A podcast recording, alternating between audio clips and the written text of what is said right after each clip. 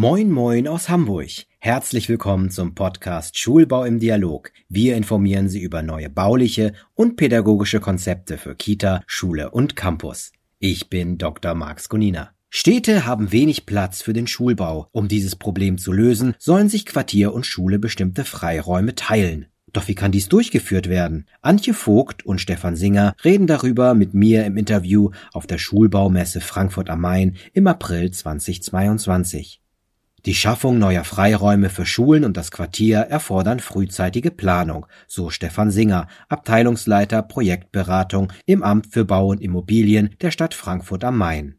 Wir müssen bei den neuen Projekten daran denken, frühzeitig auch die Aspekte der Freiraumplanung zu berücksichtigen und auch dafür die Beteiligten mit ins Boot zu nehmen. Das war in der Vergangenheit häufiger so, dass wir den Hochbau in, in den Mittelpunkt gestellt haben, aber gerade diese gemeinsamen Zonen, die auch öffentlich zugänglich sein sollen, müssen frühzeitig da ähm, berücksichtigt werden, um gerade die Privatheiten, die Abgeschlossenheiten frühzeitig zu klären, weil es entscheidenden Einfluss auch auf die Entwürfe haben kann.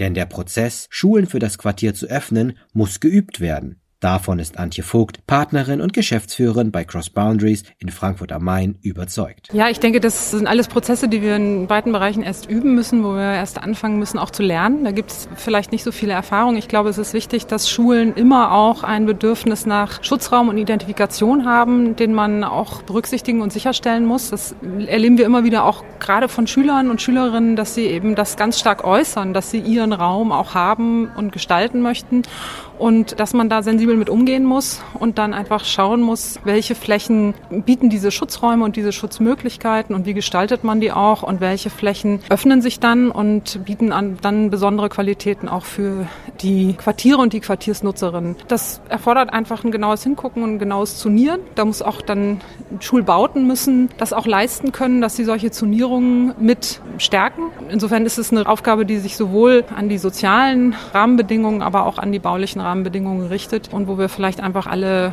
lernen müssen, das neu zu gestalten.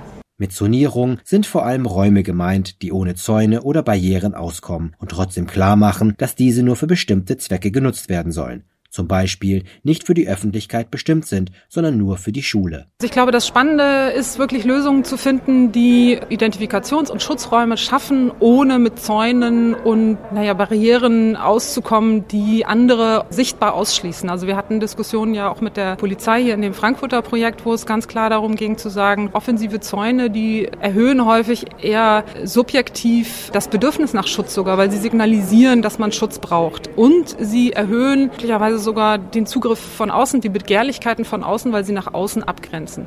Insofern ist es sicher spannend, Bau so zu denken, dass es geschützte Innenräume schafft, ohne diese Zäune aufzubauen und gleichzeitig aber in den dann geöffneten Freiräumen, also ich stelle mir jetzt Zonen vor der Schule vor, die eben dann auch vom Quartier genutzt werden, trotzdem eine Ablesbarkeit zu machen, dieses ist ein Raum, der durch Schule besetzt ist. Das ist kein öffentlicher Raum, sondern das ist ein Raum, der als Einflussbereich der Schule gilt und das muss man sich ja sehr bewusst gestalten. Dies gelingt nur, wenn Akteurinnen des Quartiers frühzeitig einbezogen werden. Ja, wir sind gerade in Verhandlungen für die Anmietung einer Hybridschule. Hybridschule, weil oben drüber Wohnungsbau entsteht und in den unteren beiden Etagen die Schule verortet ist. Wir haben auf der Grundstücksfläche eigentlich zu wenig Platz, um die notwendigen Außenbereiche abzubilden und deswegen nutzen wir auch den angrenzenden Platz und vor allem den angrenzenden Park dafür, diese zusätzlichen Bedarfe noch abzudecken. Und da ist es ganz entscheidend, dass wir die Voraussetzungen auch dafür schaffen. Das heißt, alle beteiligten Ämter frühzeitig Thematik mit ins Boot holen, die dann eben die Probleme, die immer bestehen, wenn man verschiedene Nutzungen auf einer Fläche abbildet, frühzeitig auszuräumen. Zusätzlich sollten die richtigen Methoden für solche Beteiligungsprozesse entwickelt werden, sagt Vogt. Die Phase Null ist ja weit etabliert. Ich glaube, Phase Null muss jetzt noch neu lernen, eben andere Akteure stärker mit einzubeziehen. Das passiert sicher in Teilen. Da muss man aber eben auch aufpassen, dass man natürlich eine Phase Null nicht überfrachtet. Schule will ja erstmal sich selber entwickeln und denken. Und wir erleben eben häufig auch, dass, also das betrifft Schulen, aber auch andere Organisationen, dass natürlich in dem Moment, wo ich anfange, mir ein neues Umfeld zu denken, ein bauliches oder Freiraumgestalterisches, ich überhaupt erstmal anfange, meine Organisation Organisation nochmal in Frage zu stellen und mir zu überlegen, was brauche ich eigentlich dafür? Wie will ich in Zukunft eigentlich leben? Und dieser Prozess, der fordert schon von den Menschen, die da drin stecken, häufig sehr viel. Und die können auch häufig die Fragen die wir dann erweitert an sie richten. Ja, wie wollt ihr denn in der Überlagerung mit dem Quartier euch in Zukunft verhalten und wo wollt ihr euch da abgrenzen? Die können die gar nicht so schnell beantworten. Und da geeignete, naja, auch Methoden zu entwickeln und zu sagen, wie bringen wir die Menschen ins Gespräch? Wie können wir das auch in der Kürze der Phase Null tatsächlich leisten? Das ist sicher eine, eine Aufgabe, wo man jetzt verstärkt entwickeln muss. Aber wir machen das auch schon erfolgreich. Ich glaube, wenn man auf Augenhöhe mit den Menschen spricht und sie nach ihren Bedürfnissen fragt, dann kommen auch sehr viele Hinweise und sehr gute Antworten, wie sie sich das denn vorstellen. Und dann kann man Schritt für Schritt einfach gucken, wie erweitert man das in den Stadtraum und wen braucht es von außen, welche Vereine, welche anderen Akteure. Singer ergänzt für die Freiräume Zuerst schauen wir natürlich, wer im Quartier ein Interesse haben könnte. Wer sind da die Akteure? Das macht überwiegend auch das Stadtschulamt, dass sie frühzeitig da auf die Ortsbeiräte zugehen, auf die Vereine, die dort sind. Und dann ist es ganz wichtig, dass wir eine Verbindlichkeit suggerieren. Wir müssen die Beteiligten davon überzeugen, dass wir das ernst nehmen, was sie sagen. Das heißt auch entsprechendes Feedback geben auf Wünsche, ihnen auch ganz klar aufzeigen, was sie beeinflussen können, was nicht, wo sie Wünsche äußern können und wo nicht. Und dann den Prozess so aufsetzen, dass er möglichst unterbrechungsfrei durchgezogen wird, weil nur wenn die Akteure auch wissen, dass man Wort hält und es vielleicht auch mit anderen Projekten vorher bewiesen hat, schafft man es auch, die bis zum Ende dabei zu behalten und vor allem auch überhaupt erst zu gewinnen. Aber brauchen wir überhaupt mehr Außenbereiche? Für Singer ist die Antwort klar. Unbedingt. Wir haben eine extreme Flächenknappheit. Wirklich beplanbare Flächen haben wir ganz wenige. Und die müssen wir möglichst vielfach nutzen. Das heißt, möglichst rund um die Uhr, möglichst von vielen Nutzern, die miteinander in Einklang zu bringen sind. Also wir haben den Bedarf auf jeden Fall. Eine gewisse Flexibilität kann dabei helfen, so Vogt.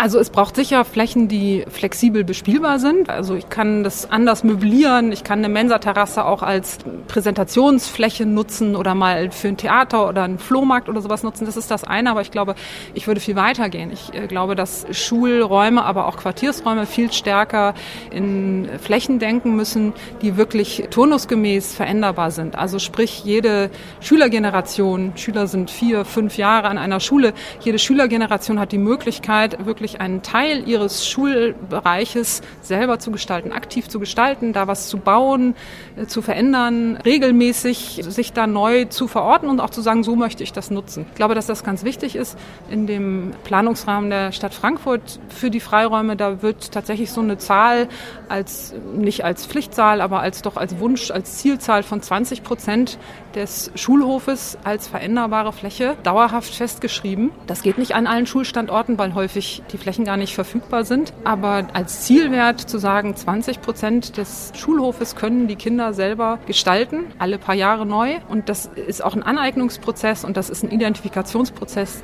Das finde ich ganz wichtig.